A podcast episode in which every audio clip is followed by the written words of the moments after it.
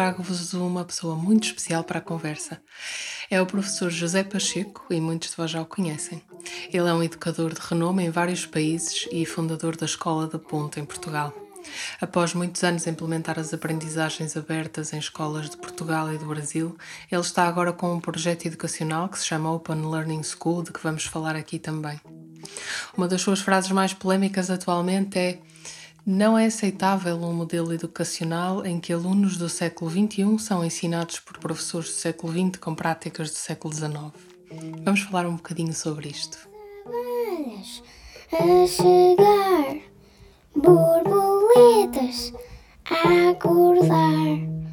Estou muito grata por estar aqui a falar comigo. É um, é um prazer enorme dar-lhe voz e, e dar voz aos seus projetos Uh, vou começar vou começar por pedir-lhe que nos explique mais uma vez uma coisa que andou a explicar a vida toda, que é porquê que só se aprende através do amor? É, tu pedes-me que eu explique, eu digo que isso não tem explicação. Uh, grande resposta. Olha, uh, quando me perguntam, é? já deves ter ouvido falar disso, quando me perguntam porquê é que eu troquei a vida de engenheiro pela vida de professor primário, e depois muitos outros segmentos do sistema, mas eu fui professor de, primeiro ciclo, não é? Agora, eu respondo que se vai para a educação é por amor ou por vingança, não é? é que ambos são por amor. E então, quando eu falo de amor, não é essa amorosidade uh, estranha que às vezes eu vejo, sobretudo nas pedagogias não diretivas, em que o aluno é um colega do professor. Não é nada disso. O amor é, é aquilo que mantém a vida. O amor é, é aquilo que nos ajuda a criar vínculo. E quando eu descobri, que eu penso ter descoberto, e eu não estou a tentar responder porque já disse a resposta é que não tem explicação, mas poderei dizer-te, quando eu percebi que quando fiz aquela coisa, fizemos a ponte em que passámos do centro no professor para o centro no aluno, foi a primeira escola no mundo que fez isso, e das raras que ainda existem. E eu pensava que era o centro no aluno, até que eu percebi que o ato de amor é um ato de relação, e portanto o centro não pode ser o aluno. Repara o que estou a dizer. O centro tem de ser a relação, tem de ser o vínculo, o vínculo que é não só cognitivo, como afetivo, emocional, amoroso, espiritual até, ético, estético, está percebido? Então, talvez seja aí um princípio da explicação do amor ser aquilo que nos conduz e mantém a vida. Estou a falar do paradigma da comunicação. É disso que eu estou a falar. Uh, daquilo que está escrito nos livros, mas que não está feito na prática porque quem escreve sobre o paradigma da comunicação ainda faz o paradigma da instrução, nem sequer o paradigma da aprendizagem, que é o centro no aluno que fazem. Mas é na comunicação. Nós hoje temos múltiplas possibilidades de comunicar, de estabelecer vínculos, de ser amoroso, okay? mas nunca estivemos tão solitários como hoje. E eu temo que os próprios instrumentos de comunicação não contribuam.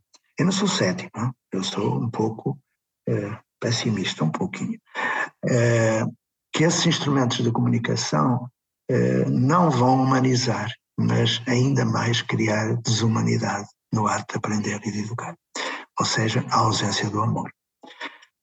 O que eu posso dizer-te, porque é muita presunção da minha parte dizer que eu amo os meus alunos, mas para mim amor é o respeito que eu tenho por eles como seres únicos, irrepetíveis, com que eu estabeleço uma relação que, como disse, não é meramente cognitiva. Então há qualquer coisa até de esotérico por aí, mas eu não me atrevo a entrar por esses caminhos. Como vês, fugi à pergunta. Está de certa forma respondida. Talvez demore uma vida inteira a responder, não é? Um, mas realmente acredito que a aprendizagem acontece com, com, com esse vínculo estabelecido e sem ele é muito, muito difícil consolidar, seja que conhecimento for. Estou sendo um exemplo às pessoas para elas perceberem. Se vós tivestes um professor de quem não gostastes, nada aprendestes nessa disciplina. E eu tive a sorte de ter encontrado uma professora por quem me apaixonei. Ela tinha 18 anos, eu tinha 17. Uma paixão que não era platónica, era paixão, era amor. Amor entre dois seres. Eu não sei se a história, se conhece a história ou se, se queres ouvi-la, não? É? mas é, é. a minha vida é feita de histórias e acho que esta poderia ilustrar. Não sei se queres que eu conte. Quero, quero muito ouvi-la, vamos dizer. É, então vou-te contar, vou tentar ser rápido. Vamos lá então, muito rápido. Eu andei, é, sou montador eletricista, fiz um curso profissional de eletricidade, depois fui para a engenharia e um dia decidi ser professor. E para ser professor eu tinha que fazer algumas disciplinas das ditas humanísticas, que eu até aquela altura só tinha tido homens como professor professor de tecnologia, professor de desenho industrial, professor de eletricidade, professor... só havia engenheiros, não havia engenheiras. Naquele tempo não havia. Então, só do tempo dos dinossauros. Então, eu tinha que fazer uma língua estrangeira. Escolhi o francês. E pela primeira vez eu tive uma professora. Eu vejo vir aquela musa flutuando, levitando, entrando naquela sala. Eu fui para o primeiro, a primeira carteira que me apareceu olhando para ela, porque a aprendizagem é antropofágica. Eu não aprendo o que o outro diz, eu aprendo o outro. Eu, eu absorvo tudo o que o outro é para mim se eu estabeleço um vínculo com ele. Então, eh, estava na primeira fila, sempre olhando, pensando que ela não percebia que eu estava a olhar para ela, porque eu sou estrábico. Quando eu olho para alguém, parece que estou a olhar para o lado, não é? Então estava ali. Não escrevia uma palavra, ela escrevia tudo no quadro. Quando vinham os testes, eu era o melhor. Então, chegou o fim do ano. Eu estava preocupado. Assim, que diabo, tenho 17 anos, ela tem 18, ela é professora, sou aluno, mas eu amo esta mulher. Mas nunca imaginei que ela tivesse alguma coisa por mim. E o que aconteceu foi que, isto era no tempo de Salazar, não é? Eh, quando os professores acabavam a aula, diziam: podem sair, Fulano fica. Quando o Fulano ficava, era para ser repreendido ou expulso. Ela chega ao fim da aula eu já estava bastante triste, porque poderia ser a última vez que eu estava a vê-la, e ela diz: podem sair, o Zé Pacheco fica. Eu, valha-me Deus, quer dizer, não basta a ser a última aula em que eu vou deixar de haver, quando por cima ela me vai castigar, quer dizer, não posso. É, seria o máximo, a máxima tortura que poderia imaginar-se. Aí ela fecha a porta, sobe as escadinhas até à secretária, abre a bolsa, tira um disco de vinil e um livro. Assim, não estou a entender nada, cara. Ela não vai, ela, bem com um vinil para me castigar, não pode ser. Aquilo perturbou-me imenso. Ela deixa as escadinhas e fica em frente a mim, muito perto. Eu senti o arfar dela. Eu, eu imagino como eu estava. Ela disse assim: Sabes que o tratamento tu é o tratamento mais íntimo que nós temos em Portugal, não é? O você é mais distante. O tu é entre quem se estima, quem se ama. Ela diz-me isto: Olha, fui a Paris nas férias da Páscoa e não me esqueci de ti. Eu, ixi, queres ver? Diz ela, trouxe-te, pimba, trouxe-te um, disco, um disco de Jacques Brel, repara bem, um disco ah. de Jacques Brel e o livro de poemas para que tu nunca te esqueças de mim. Olha, valha-me Deus. Eu olhei para ela e não queria acreditar. Mas aí criou-se ali um vazio constitutivo. Ela era professora, eu era aluno. Eu fiquei sem saber o que dizer. Estávamos sozinhos. Eu nunca me perdoei. Ela olhava para mim, eu olhava para ela uns segundos, até que ela quase encolheu os ombros, pegou nessa, na, na pastinha dela e foi saindo. Bom, eu nem vos conto o resto porque nunca me perdoei. Mas posso dizer-te que o amor é eterno. Ele é perene. E de tal modo que nunca mais a vi. Ela deve ter agora 72 anos, 73, se for viva, não é? Não sei onde está, mas eu a amo. E todos os dias olho e pego no livro de poemas, que eu diz que partiu, entretanto, já foi há 50 anos, 53 anos. 50 quem, são, quem são os poemas? Jacques Brel. Ah, poemas também são dele. Canton d'Acclamour, etc., Le Vieux. Então, eu me apaixonei por francês, li toda a obra do Camus em francês, toda a obra do Sartre, toda a obra do, tudo. Os meus cantores favoritos são os franceses, Léo Ferré, Jean Ferrat, eh, Brel, Georges Brassens. Eu estou sempre a ouvir aquilo. Quando eu escuto, ela está comigo. Eu amo e amarei até a morte. E nunca mais a vi. E não precisa de mais nenhuma aula para aprender francês? Não, nem precisei de conhecer o Agostinho fisicamente para o amar, como eu amo. Profundamente. Profundamente. Como amo Francisco de Assis, como amo Krishnamurti, como toda a gente ama alguém. E isso mantém as pessoas vivas. Eu, eu sou criativa e as melhores criações da minha vida também foram em relação de amor. Por isso eu sei bem do que falo. É mesmo assim. É isso. O amor, né? Enfim, vamos, vamos, vamos adiante. Vamos para a pergunta mais séria. Vamos falar um clichê que, é, que eu ouço muitas vezes e o professor, com certeza, na sua vida também já ouviu, pelo menos no início. Se dizes mal do sistema, tenta mudá-lo. E realmente, quando eu critico o sistema que vigora agora nas creches, sobretudo porque eu falo da, da, sobretudo da faixa 03, da, da primeiríssima infância, eu ouço muitas vezes, então, porquê que tu não abres uma? Né? E o, e o professor José Pacheco também começou precisamente a tentar mudar o sistema na escola pública, onde fundou a Escola da Ponte. E hoje, tantos anos depois, também já trabalha fora do sistema, agora está no, também no projeto educativo Open Learning School e até diz que vai voltar à Escola da Ponte. Mas a minha pergunta é: é mais eficiente mudar o sistema ou substituir o sistema?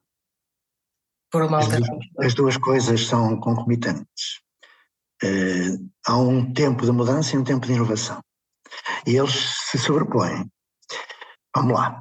Open Learning, ela é um dos exemplos, neste momento, no, no setor eh, do particular, é única, uh, que já está no, no processo de mudança. Mudança de quê? De paradigma. Lógico, eh, se realmente dando aula não se ensina, isso já se sabe, não é?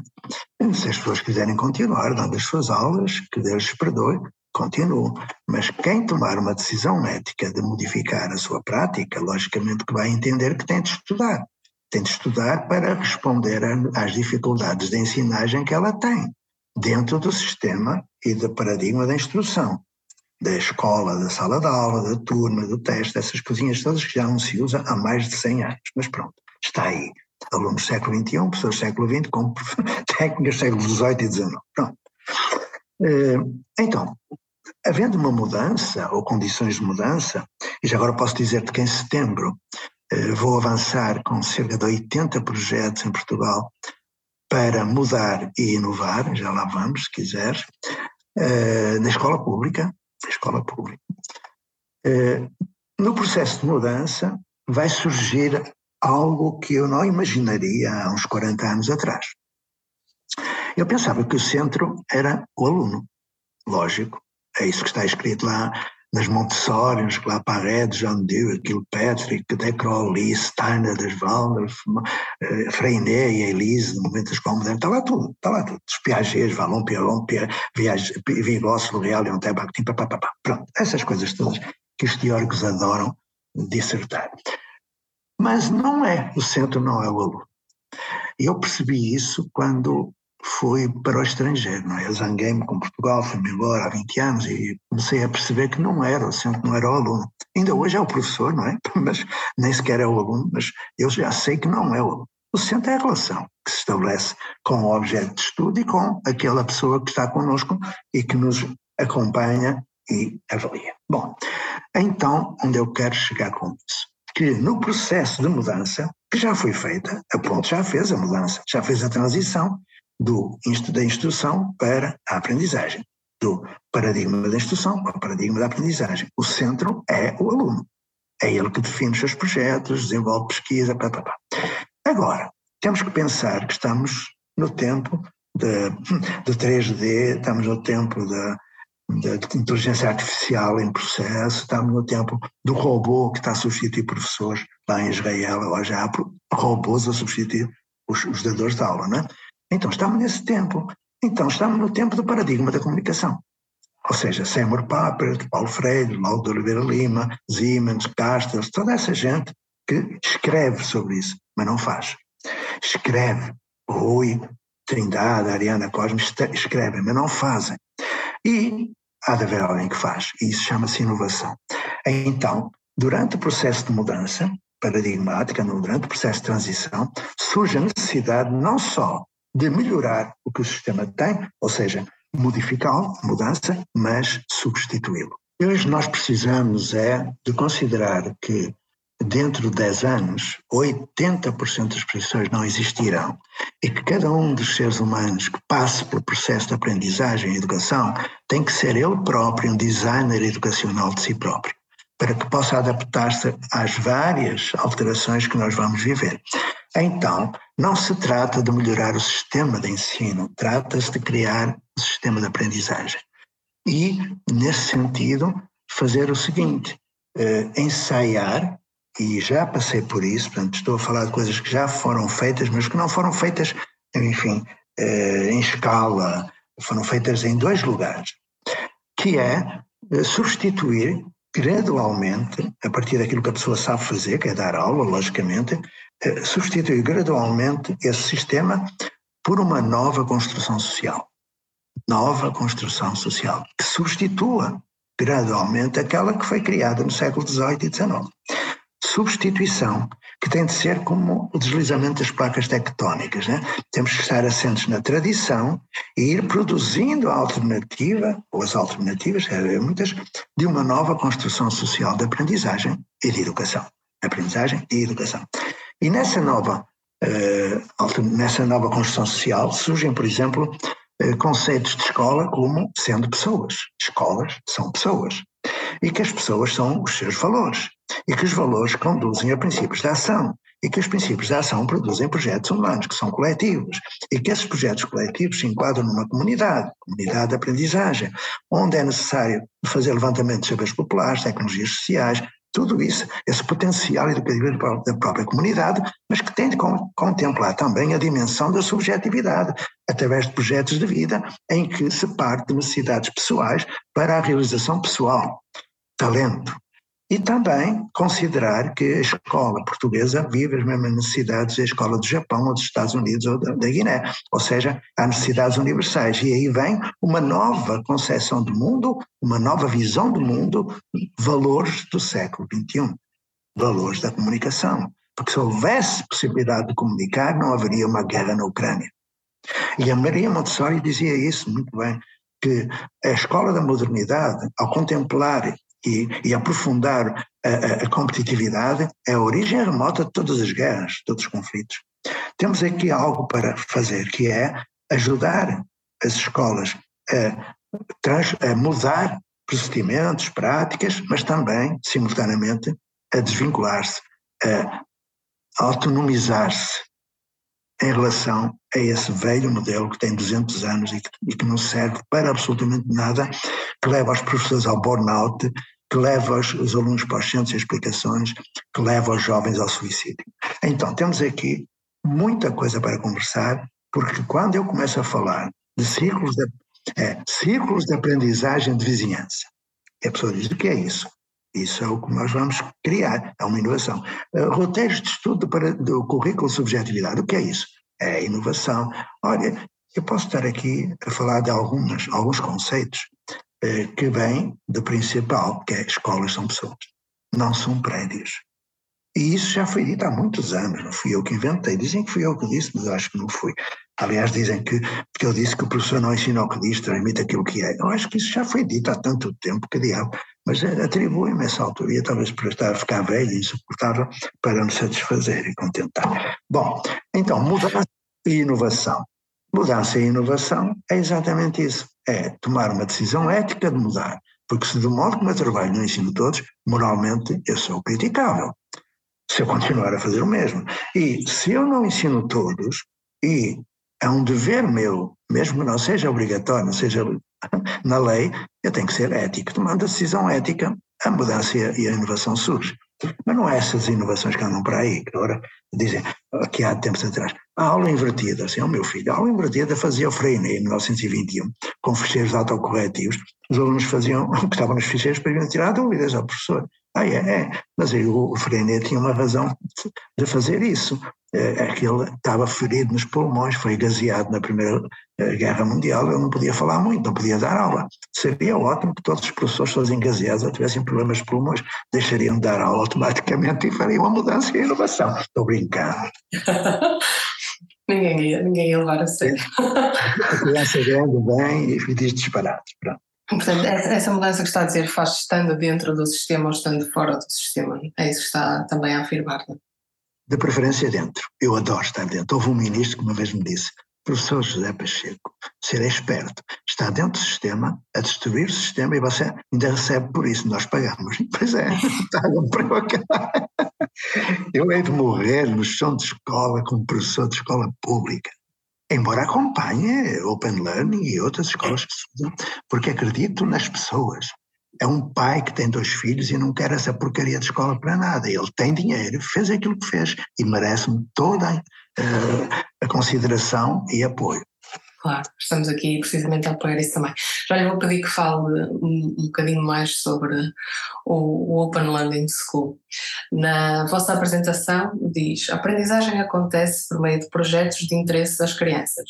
Quem gosta de música pode literalmente construir e tocar uma flauta e dessa forma aprenderá matemática, física, geometria e até inglês nós estamos aqui a falar sobre como é que, como é que a aprendizagem eh, surge, não é? e eu acredito profundamente nisto, mas aqui vai a, a provocação, que não, não surge de mim, mas que eu acho que é interessante fazer aqui. E, e, que surge muitas vezes lá fora, nas más línguas. Então, é mesmo possível cumprir todos os objetivos académicos com uma guitarra às costas? Uma boa pergunta. Uh, com ou sem guitarra, eu sei pela experiência de 30 anos de ponte, escola da ponte, que é possível. É possível e nas, nas escolas que têm aula não é possível. Estás a ver a diferença? E porquê é que é Mas possível? não, porque não é possível entrar com uma guitarra ou com uma flauta. Aprender inglês. Eu, eu entrava, eu entrava, eu toco e canto, mas isso é outra história. Uh, vamos lá. Quando eu escuto falar desse modo, digamos que é uma metáfora, não é? Eh, mas é uma metáfora que acompanha uma ideia de utopia. E essa utopia é perfeitamente realizável. Eu explico, com três exemplos breves que eu não sei se já te contei. O primeiro exemplo de uma jovem que estava fora da escola, voltou para a escola, e eu perguntei o que é que ela queria fazer, ela não queria fazer nada, perguntei o que é que ela queria ser, não quando fosse grande, mas quando, quando ela tinha nove anos, ela disse que queria ser rapper, rapper, estávamos a falar de música, rapper, e eu perguntei se ele podia ajudar a ser rapper, ela disse, você é mesmo professor? Eu disse, eu sou, e quer me ajudar a ser rapper? Quero, vamos lá. E foi. Então, a partir da necessidade pessoal e desenvolvendo um talento, que as escolas, as salas de aula são cemitérios de talentos, porque consideram todos iguais, como um só, eh, ela foi aprendendo, por exemplo, língua portuguesa. Tinha de aprender, porque rap é mensagem, é comunicação, é texto. Ao aprender língua portuguesa, aprendeu música, levou o violão, levou tudo, pandeiro, isto foi no Brasil. Uh, depois, teve que aprender, por exemplo, uh, tudo o que tem a ver com as ciências do som. Teve que aprender o corpo, a dança. Teve que aprender que na dança e no som existe poesia e que a poesia está ligada à matemática.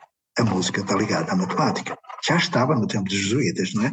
Então, fomos progredindo em roteiros de estudo para ela ser rapper. E nesse, nesse, nesse processo, ela hoje já tem 20 anos, 21, eh, ela contemplou todos os conteúdos da grade curricular nacional e há, aos 13 anos foi participar na abertura dos Jogos Olímpicos do Rio de Janeiro, cantando rap. E há um mês atrás cantou para 10 mil pessoas no Rio Grande do Sul. É uma das maiores rappers do Brasil. Ou seja, temos aqui uma evidência de que é possível aprender tudo. E mesmo que ela não tivesse aprendido a fazer raiz quadrada, que não faz falta nenhuma, ela seria realizada socialmente e profissionalmente ela seria uma pessoa realizada, como é. Segundo exemplo, uma jovem preocupada com o destino do mundo, que diz que leu que o ser humano vai deixar de existir na Terra. Estamos a caminho disso, não é? Se o Putin se lembra de mandar aí um, uma ogiva nuclear, eu quero ver como é que vai ser, não é? Acabamos todos, não, morremos todos, é, é Enfim, será a última guerra. Eh, ela estava preocupada quando leu que teria de se procurar um planeta para onde nós pudéssemos ir. E que a NASA estava à procura desse planeta. Aos nove anos ela estava preocupada com um problema que é universal. Universal. É de todos os países, é do mundo. Consciência planetária. Aí fizemos um projeto para ela perceber se era possível viver noutros planetas ou se era possível manter o ser humano num ecossistema sustentável na Terra. Aos 13 anos ela foi para a NASA, para Washington. Dá para entender? Aos 13. Outro caso, Escola da Ponte. Tinha que ser, não é? Tinha que aparecer também. Um jovem, 9 anos também, mas neste caso um moço, com trisomia 21, síndrome de Down, trisomia 21. Ele chega e lhe pergunta o que é que tu queres ser.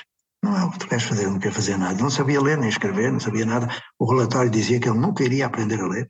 O relatório dizia, o relatório de psicologia, que ele nunca iria aprender a ler. Nem o nome dele identificava. Perguntei, o que é que tu queres ser? E ele respondeu, eu posso dizer, repara bem, eu posso dizer. É como quem me matava quando eu escutava isto e escutei isto tanta vez. Já o tinham proibido de perguntar e de ser. Ele disse, eu quero ser guarda-redes. Já disse a muita gente. E ninguém se importa com isso. Fizemos um projeto para ele ser guarda-redes. E ele aprendeu tudo o que tinha de aprender, aprendeu a ler, escrever, tudo o que tinha de aprender no ensino básico. E quando Portugal ganhou o Campeonato Europeu de Futebol de Salão, em 2018, o guarda-redes da Seleção Nacional Portuguesa era o André Mesquita. Tem a medalha de ouro do Conselho Santo Tirso. E esta? Pois é, pois é. é. Nós podemos fazer isso com toda a gente, não é? Cada pessoa nasce com, com essa com, esse, com, sim, com um papel no mundo, com um interesse que depois pode ser apagado ou que pode ser promovido é, através do amor. É, é, é, o amor não deixa de ser também esse, o real interesse numa pessoa. Há uma pedagogia que eu, que, eu, que eu estudo muito, que é, é da, da Annie Pickler, também do início do século passado, destas, destas participativas, e, e fala-se muito disso, do, do cuidado aos bebés, neste caso, como a manifestação de um profundo interesse por aquela pessoa. E realmente eu acredito que isso começa no nascimento e também gostava de falar consigo sobre isso porque sei que o professor sempre trabalhou no, na, na, fase escolar, não é? com crianças já em idade escolar, mas realmente acredito que tudo aquilo que estamos aqui a defender começa logo na nascença e portanto talvez valesse a pena incluir também nesta conversa alguma reflexão sobre as creches e os jardins de infância e as pré-escolas, porque também elas estão, como o professor diz, fora da, fora da lei, à margem das ciências da educação, desadequadas e antiquadas. Eu pergunto se não será logo na creche que as nossas crianças, generalizando obviamente, entram num sistema deseducativo, é centrado na obediência, na competição e que vai aniquilando esta potência, que eu acredito que todos nascemos com uma potência é? E ao mesmo tempo, como dizia, promovendo desde o início uma relação de conflito. Uh, realmente eu creio que nós devemos reformular as aprendizagens desde o zero, desde ali, não é? desde a creche. E a pergunta que tenho para si é se, não, se, não, se podemos fazê-lo, se podemos fazê-lo com a mesma garra com que tenho abraçado todos os projetos e agora o Open Learning School, como é que podemos fazer isto? Há menos uma fórmula para isto. Eh, quando há 40 e tal anos eh, se pretendia fazer um currículo para a educação de infância, eu fui aprendendo muito com pessoas como a Júlia Formosinho e outros, não quero falar outros nomes, eh, são muitos, na medida em que não se deveria fazer um currículo, mas orientações, orientações. E a formação dos educadores de infância era muito melhor do que a dos outros. Aliás, tudo que era professor de secundário não sabia o que era ser professor. Era matemático, era engenheiro, era advogado, mas não sabia ser professor. Sabia muito matemática, sabia muito direito, mas não sabia ser professor. Os educadores de infância sabiam. Eles tiveram uma, uma formação bem diferente do habitual para melhor. Mas me espantava que eles continuassem a aceitar a segmentação cartesiana, a organizar turmas por idades, eh, esses disparates todos que ainda estão aí. Bom, eh, até que eu entendi isso quando visitava os jardins de infância. Os, os, educadores de infância sabem muito bem que até aos quatro anos nós aprendemos tudo aquilo que vamos fazer na vida. Até os primeiros mil dias de vida aprendemos tudo, praticamente tudo. Depois é uma questão de treino. a partir daí. Tudo.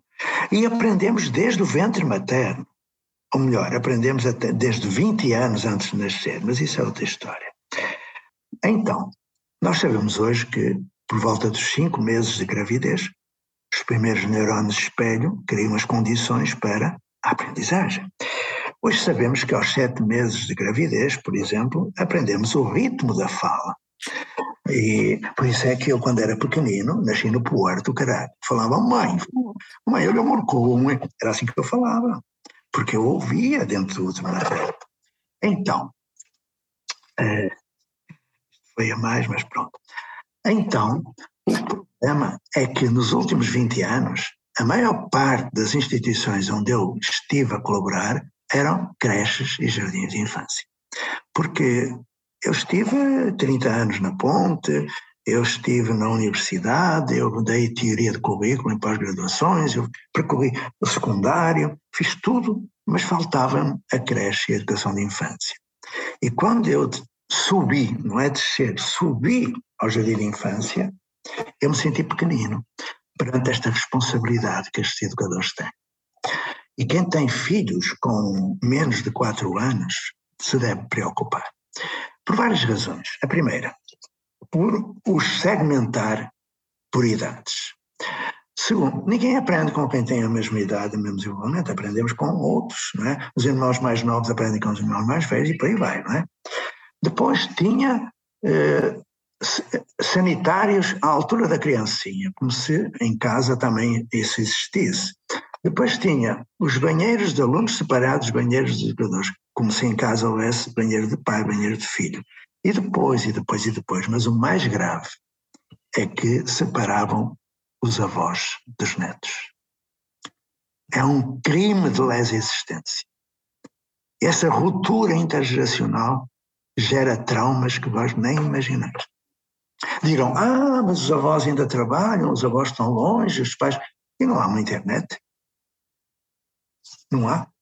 Para o avô estar com. Ah, não, mas é a hora dele dormir. Hora de dormir? Explica-me lá o que isso é. E se a criança não quiser dormir? Vai ser obrigada? Ah, pois tem que fazer uma ficha, uma fichinha. Desculpai, o que é isso de fichinha? Compreende? A escolarização precoce. Então, com tudo isto, eh, onde eu quero chegar? Que a minha esperança está exatamente na creche e no jardim de infância. Porque quando em setembro, isto já é a segunda vez que eu falo disso, quando em setembro eh, começarmos ou começarmos um trabalho que vai conduzir a uma nova construção social de aprendizagem, nós não teremos a creche separada do primeiro ciclo, do segundo ciclo, do terceiro ciclo, percebes? Teremos famílias, teremos comunidades onde todos aprendemos com todos, e como diria o provérbio africano, não é? É preciso uma tribo para educar uma criança. E nesse sentido eu falo que respeito imenso todo o trabalho que é feito por certos educadores. São eles que vão ensinar à universidade como trabalhar na universidade. E que a universidade deixe de ser universidade para ser uma pluriversidade. Que não haja acesso à universidade, porque o acesso à universidade é um direito só que não é obrigatório. E que quando se percebe, como um, um, um colega meu universitário disse, ah, eu não deixo ou à educação de infância, digo, não, não deixes, sobes. Vai ao encontro da criança enquanto ela é criança. Vai ter com ela por volta de um ano ou dois. Segue a criança, como diria a nossa Maria Montessori, que foi mãe solteira. Olha, eu começo a ficar emocionado porque já vi que também ficaste, porque é muito sensível, é muito sensível esta, esta área. Tu tens filhos? Tenho, tenho uma filha, estou grávida outra vez agora. já, já, estou, já estou com as lágrimas na, na, na cara, porque pois, pois é. eu acredito tão profundamente em tudo o que está a dizer e é tão difícil encontrar alguém que fale com, com propriedade e tão articuladamente sobre isto. É, que vai de encontro àquilo em que eu acredito que, que me preenche muito ouvi-lo dizer isso. Uh, quero perguntar-lhe ainda como é que as pessoas um, podem acompanhar, qual é a melhor forma delas acompanharem a evolução destes projetos, porque hoje há tanta informação, há tantas plataformas, há tantas redes e, e claro, as pessoas podem sempre ir aprender sobre o, sobre o Open Learning School ou mesmo sobre os projetos que o professor José Pacheco vai, vai promovendo e apoiando o que, é que, o que é que diria, o que é que deixa aqui como melhor ferramenta para, para os pais que estão interessados em, em entrar nisto ou em apoiar ou pelo menos conhecer, seguirem? É, aquelas pessoas que se inscreveram na formação do Open Learning são privilegiadas porque estão a ser acompanhadas pela Cláudia e pela Edilene, que foram as duas coordenadoras do projeto Âncora. E até hoje, o projeto Âncora e a Escola Aberta de São Paulo são os expoentes máximos da educação do mundo. Esquece a Finlândia, que a Finlândia não serve para nada. É a Escola Aberta e o projeto Âncora. Então, o que está em causa aqui é o modelo de formação ou de transformação. Tradicionalmente, quando os pais escolhem uma escola, eh, vão atrás daquilo que ouvem falar, eh, muitas vezes até entram na internet e veem algumas fake news algumas escolas que dizem aquilo que não fazem, mas inscrevem-se, não é? Eh, estou a falar de particular da fake news, não é o caso do Open Learning, que eu considero que é fiel aos princípios, aos valores. Mas a formação é sempre prévia, e neste caso não é. A formação é concomitante com a transformação. É através da dificuldade de ensinar que o professor busca, na teoria, uma resposta praxeológica para melhorar a sua prática. Depois, não se trata de considerar o professor como um objeto a quem se vai ensinar o que quer que seja, como acontece na sala de aula. Um professor não é um objeto de formação, um professor é um sujeito em autoformação no contexto de equipes com um projeto de vida profissional. E depois? E depois a, a formação é isomórfica. Isomorfos, a mesma forma, vem do latim. O modo como o professor, o, o formador, faz com o formando é o mesmo modo como o formando faz com os seus alunos é a mesma forma. Porque quando eu vejo metodologias ativas em sala de aula, curso, curso é transmissivo, não há metodologias ativas, há inativas. Então temos aqui, eh, logo à partida, três grandes requisitos que a Open Learning contempla, que é o do isomorfismo, da praxeologia e da consideração do outro como sujeito de aprendizagem, que é exatamente aquilo que o paradigma da aprendizagem prevê autor de, da sua própria aprendizagem com os outros. A autonomia é relacional. A autonomia é um ato relacional. Eu estou cansado de ouvir dizer que a minha liberdade termina onde começa a liberdade do outro. Isso é neoliberal, não é? Não, a minha liberdade começa onde começa a liberdade do outro. Se o outro não é feliz, eu não tenho direito de ser feliz. É isso chama-se ética. Por isso é que eu falo que inovar é assumir um compromisso ético com a educação. É o nome de um livrinho meu, não sei se, se já ouviste, mas eu tenho muitos livros publicados, mas não estão publicados em Portugal. Eu sei, não faz mal, porque nós felizmente estamos habituados a ler noutras línguas, não é? Felizmente, mas espero que sejam, já era, já era tempo. Já era tempo de acabar com essa é, censura. Se fizeres uns livrinhos em PDF que eu publiquei em Manchester, está em inglês, não é? Posso mandar. Em Portugal não é publicado. Aliás, não, não adianta. Não, não, se não publicam é porque tem alguma razão para não publicar. Pronto. Adiante. Vamos acreditar na ordem do mundo também. Como alguma coisa que nos traz, que nos traz um, um bom caminho. Ah, muito, muito, muito grata por, este, por esta partilha. É, é, aprendi muito, aprendi muito. e senti, senti esse afeto e esse interesse de que se fala realmente não vale a pena entrarmos numa relação com uma pessoa, mesmo que seja para gravar um podcast, que não, que não passe por, por este interesse, não é? Que não passe de certa forma pelo amor. E agradeço-lhe muito o que tem feito um, pelas nossas crianças.